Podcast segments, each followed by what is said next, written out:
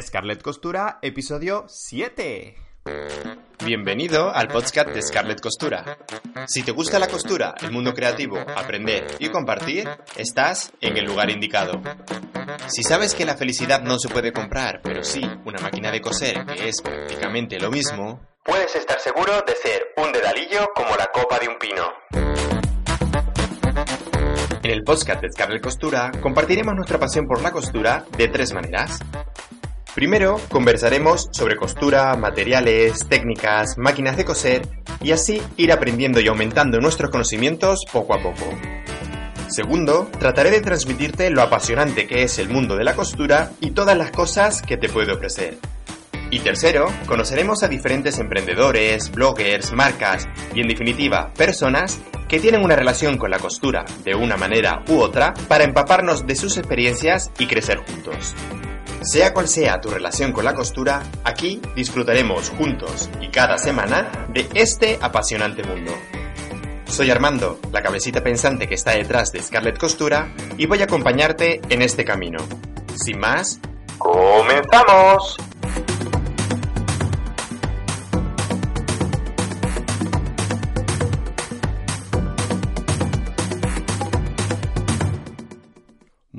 Días a todos y bienvenidos un día más, una jornada más, un miércoles más a Scarlett Costura. Y a partir de ahora he decidido que cada uno de los nuevos episodios lo vamos a dedicar a alguien o algo en particular. Y en esta ocasión, ya que es el episodio número 7, que es un número precioso, aunque no es mi número favorito, que mi número favorito es el 9, pero el 7 me encanta, se lo vamos a dedicar a las madres. Esas madres que están siempre con nosotros, además hace muy poco ha sido el Día de las Mamás, que yo quiero muchísimo a la mía y yo en particular le dedico este programa a todas las madres del mundo. Y antes de continuar, recordaros que en el blog www.scarlet.es encontraréis muchísima información relacionada con el mundo costuril, tutoriales, cose conmigo y mucha, mucha información, como os digo, que os vendrá fenomenal para vuestros presentes y futuros proyectos de costura. Y cambiando de tema, deciros que esta semana en la newsletter del blog, que ya sabéis que las envío los miércoles, además hace nada, la semana pasada os envié una newsletter confirmando si queríais o no seguir subidos a este tren de Scarlett Costura, pues os voy a enviar una nueva newsletter en la que os voy a proponer diferentes cosas conmigo para que podáis votar el que más os guste. Así que estad muy muy atentos a la newsletter porque vuestro voto va a ser crucial. Y hoy os traigo un programa súper interesante en el que además vamos a hablar de un tema muy muy recurrente que me soléis preguntar muy a menudo por él y que es el diseño en miniatura. Pero no solo eso, sino que además al final del programa abriremos un nuevo capítulo de dudas costuriles para intentar solucionar todas las dudas que me habéis hecho llegar esta semana. Pues empecemos entonces a hablar sobre el diseño en miniatura. Ya sabéis que yo soy un aficionado a crear diseños en miniatura y que me parece una idea fantástica para evolucionar tanto en el diseño como en el mundo de la costura. Si queréis curiosear algunos de los diseños en miniatura que he creado durante toda mi trayectoria, podéis hacerlo en el blog en la sección Vestidos Bonitos. Y antes de meternos en profundidad en el tema, voy a contaros qué significa el diseño en miniatura. Es algo muy sencillo. El diseño miniatura consiste en crear diseños exactamente igual que haríamos en tamaño natural, pero en pequeño tamaño. Yo en mi caso, para hacerlo, utilizo un maniquí en miniatura que tiene las siguientes medidas. El maniquí tiene un contorno de pecho de 32 centímetros, un contorno de cintura de 23 centímetros y un contorno de cadera también de 32 centímetros. Y luego su altura con su base es de 53 centímetros aproximadamente. Así que ya podéis imaginar lo pequeñito que es. El maniquí que yo utilizo lo tengo ya desde hace algún tiempo y me encanta porque no solo tiene unos acabados decentes, sino que está hecho de un material muy ligero que es espuma de poliuretano que también permite el clavar alfileres. Y luego tiene una funda de algodón y una base de madera de pino. Vamos, no se le podía pedir más. Tanto me gustó que me puse a indagar, a indagar de dónde venía y al final he conseguido hacerme con ellos, ya lo sabéis muchos de vosotros, y los tenéis disponibles en la tienda online de Scarlett Costura. Así que si os apetece, pasaros por allí y veréis todas las características de los maniquís en miniatura. Pero lo mejor de todo es que incluso siendo pequeño no es lo suficientemente pequeño como para impedirnos hacer una confección de forma cómoda, exceptuando en algunos puntos como por ejemplo las sisas que sí pueden complicarse un poco, pero por regla general la confección es muy muy similar a la que haríamos en un maniquí en tamaño natural. Así que si tú eres una de esas personas a las que le apetece adentrarse en el diseño en miniatura o la costura en miniatura, tengo buenas noticias porque lo vas a poder hacer exactamente con las mismas herramientas que seguramente tengas ya, exceptuando el maniquí en miniatura. ¿Por qué? Pues es muy sencillo, simplemente porque los maniquíes en miniatura, este o cualquier maniquí en miniatura semiprofesional, están hechos a escala, es decir, mantienen las proporciones o las mismas proporciones que un maniquí a tamaño natural. Y que para crear cualquier prenda que se te ocurra, lo único que vas a tener que hacer es coger las medidas de tu maniquí y adaptar los patrones. Pero el procedimiento de patronaje es exactamente igual que el que utilizarías para cualquier otra prenda. Y ahora os estaréis preguntando, pero ¿cuáles son las ventajas de hacer un diseño o una prenda en miniatura? Muchas veces me lo preguntáis y me decís, pero ¿por qué haces una prenda en miniatura si realmente o aparentemente no tiene ninguna utilidad? Pues bueno, ahora os voy a aclarar que eso no es así.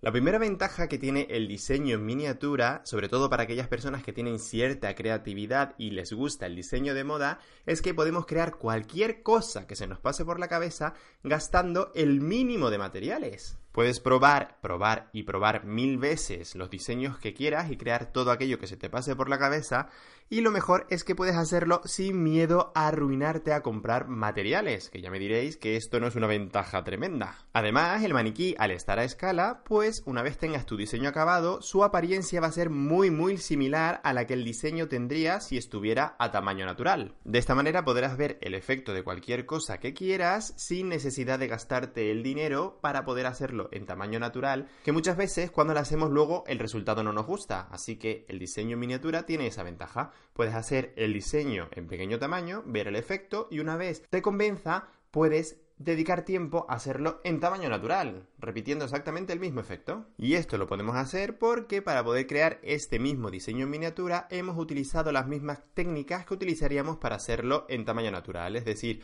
hemos utilizado los mismos sistemas de patronaje que utilizaríamos para hacerlo a nuestra medida o a la medida de nuestro maniquí en tamaño natural. Vamos, que por ahora son todo ventajas, pero la cosa no acaba aquí sino que resulta que cuando nosotros estamos haciendo nuestro diseño en miniatura, también estamos practicando costura, porque muchos de los acabados que vamos a utilizar haciendo ese mismo diseño pequeñito, lo vamos a utilizar luego también para hacer nuestro diseño en tamaño natural. Así que vamos practicando ya con los efectos, los acabados y vamos aprendiendo un montón. Así que bueno, espero haber resuelto vuestras dudas de por qué hago yo mis diseños en miniatura y como veis tiene muchísimas ventajas. No solo a nivel creativo, porque me sirve para dar rienda suelta a mi imaginación y crear cualquier cosa que se me pase por la cabeza, sino luego porque ahorro mucho dinero en material y también me sirve para practicar muchísimas técnicas de costura. Vamos, desde mi punto de vista tiene muchísimas ventajas. De hecho, yo se lo recomiendo especialmente a las personas que están formándose en diseño de moda o que se dedican al diseño de moda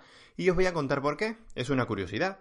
Y es que resulta que cuando yo creo mis diseños en miniatura y los fotografío, las personas que lo ven no saben realmente si ese diseño es en miniatura o no lo es. Porque al ser el maniquí en escala no se distingue el tamaño del diseño, exceptuando por algunos detalles, como por ejemplo los cursores de la cremallera, que tienen un tamaño estándar, por lo que si se ve el diseño de costado o de espalda sí se puede intuir que su tamaño es más pequeño de lo normal, o por algún otro detalle, pero por regla general no se suele distinguir. Así que imagina si tú eres diseñador o te gustaría ser diseñador, las ventajas que tendría hacer un diseño en miniatura. Y últimamente, con el tema del jaleo de Scarlett Costura y todo el trabajo que tengo, he dejado un poco aparcado lo que es el diseño en miniatura, pero la verdad es que escuchándome ahora me están dando ganas de animarme de nuevo. En relación a la confección, si tenéis curiosidad, que sepáis que la confección es muy similar a la que haríamos en un diseño de tamaño natural, solo que tardaremos muchísimo menos tiempo, exceptuando algunos detalles, como ya os he dicho, porque al ser todo más pequeñito puede que alguna de las piezas se nos resista a la hora de coserla. Pero vamos, ya os digo que con un poco de práctica y ganas lo hacéis súper bien. Y como siempre, me encantaría saber lo que opináis vosotros sobre el diseño en miniatura, así que tenéis el espacio de comentarios de este episodio para dejarme todas vuestras opiniones y pensamientos. Y después de haberos dado unas nociones sobre el diseño en miniatura y mi opinión al respecto, llega el momento de que abramos el capítulo de dudas costuriles. He seleccionado cuatro dudas costuriles y son las que vamos a comentar, así que vamos allá. La primera duda costuril nos la escribe María Carmen García y dice así. ¿Podrías aclararme qué técnica es la de las cortinas de tu taller? Me ha encantado. Y tus cajones son de envidia. Mil gracias. A ver, esto me lo pregunta María porque resulta que tengo un vídeo en el canal de YouTube en el que muestro mi estudio de costura. Y entre las cosas que os enseño están las cortinas que las he hecho con una técnica que se llama Poyaji. Tal cual, como suena.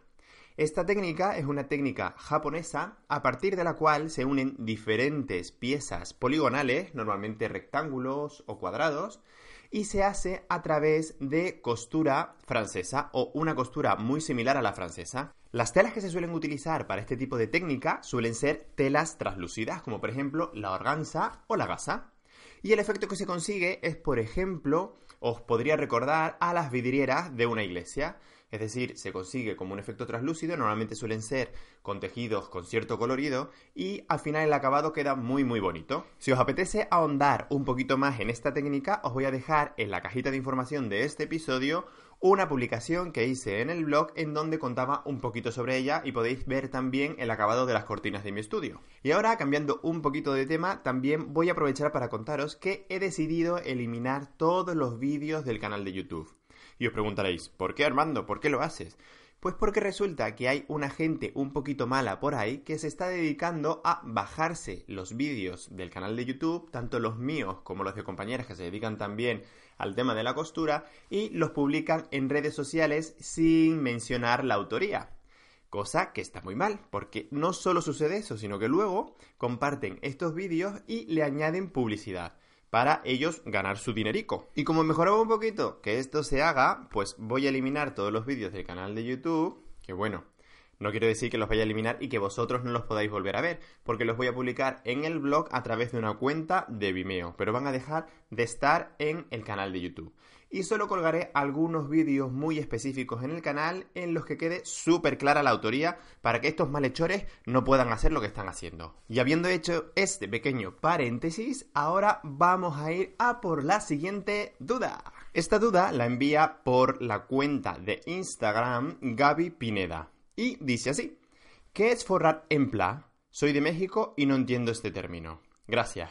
Bueno, Gracias a ti, Gaby, por dejar esta duda y también por recordármela, porque me la habéis preguntado mil veces desde que el otro día, en un programa de Maestros de la Costura, Lorenzo Caprile tuvo la maravillosa idea de nombrarla. Y desde que Lorenzo Caprile nombró esta técnica en el programa, no he parado de recibir dudas al respecto. Así que hoy os lo voy a explicar. Aunque también estoy trabajando en una publicación en el blog para que lo podáis ver de una forma más visual. Pero en cualquier caso, os voy a contar por encima qué significa la técnica del pla. Coser a pla consiste en unir dos piezas de tela y luego tratarlas como si fueran una única pieza. Así que imaginaros, por ejemplo, que tenéis dos piezas de seda y las unís entre sí, hilvanáis todo su contorno, evitando que queden pliegues en las zonas intermedias, y una vez las tengáis unidas, tratáis esas dos piezas como si fuera una única pieza de tela.